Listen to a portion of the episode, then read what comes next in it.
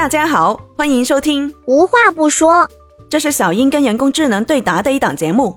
我最近才了解到啊，亚运会里面原来还有不少非奥运会的项目，而且感觉都很有趣。所以今天小英就想进一步了解一下，这些非奥运项目都有啥特别的。历届亚运会的非奥运项目大多起源于民间传统体育活动，具有强大的民众基础和浓郁的地域特色。这些项目的加入，一方面是为了丰富赛事内容，使得更多的运动项目有机会在亚运会上展示；另一方面也是为了体现亚洲各地区的特色和文化。而本届杭州亚运会的非奥运项目则包括了以下这些：一、武术。武术是中国传统的体育项目，也是亚运会的传统项目之一。二、龙舟，龙舟是一种传统的水上运动项目，需要运动员有很强的耐力和协调能力。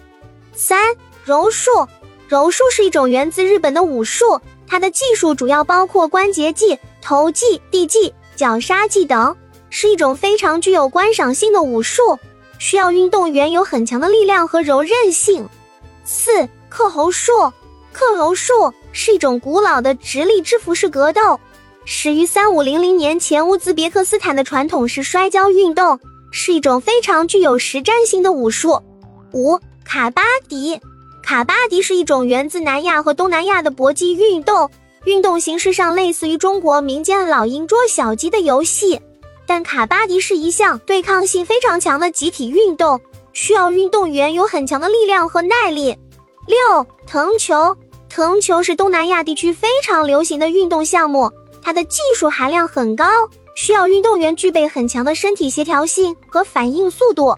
七板球，板球是南亚和东南亚地区非常流行的运动项目，它的比赛规则和棒球有些相似，但是板球的比赛时间更长，比赛节奏也更慢。八壁球。壁球是一个非常具有挑战性的比赛项目，需要运动员更大的耐心和脑力来进行球路运算。因为壁球除了具备网球的直线路径外，还兼具了折射、反射路径。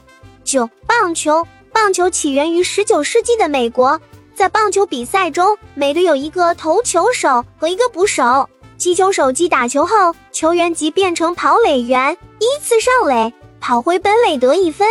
十。垒球，垒球的规则与棒球相似，但其技术难度、运动剧烈程度低于棒球。垒球投手采取下手臂运动方式投球，而棒球投手则采用举手过肩的方式投球。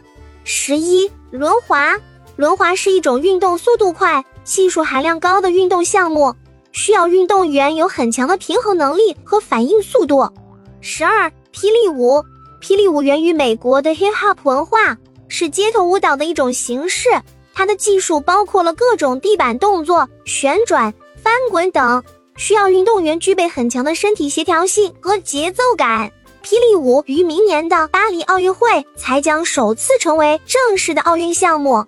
十三，智力项目，具体的比赛形式和规则可能会因具体的比赛而有所不同。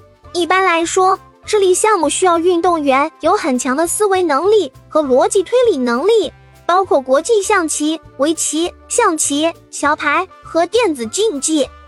以上就是本届杭州亚运会的一些非奥运会项目，这些项目都有着各自的地区文化和体育特色，非常具有观赏性和挑战性的，能够给观众带来丰富精彩的观赛体验。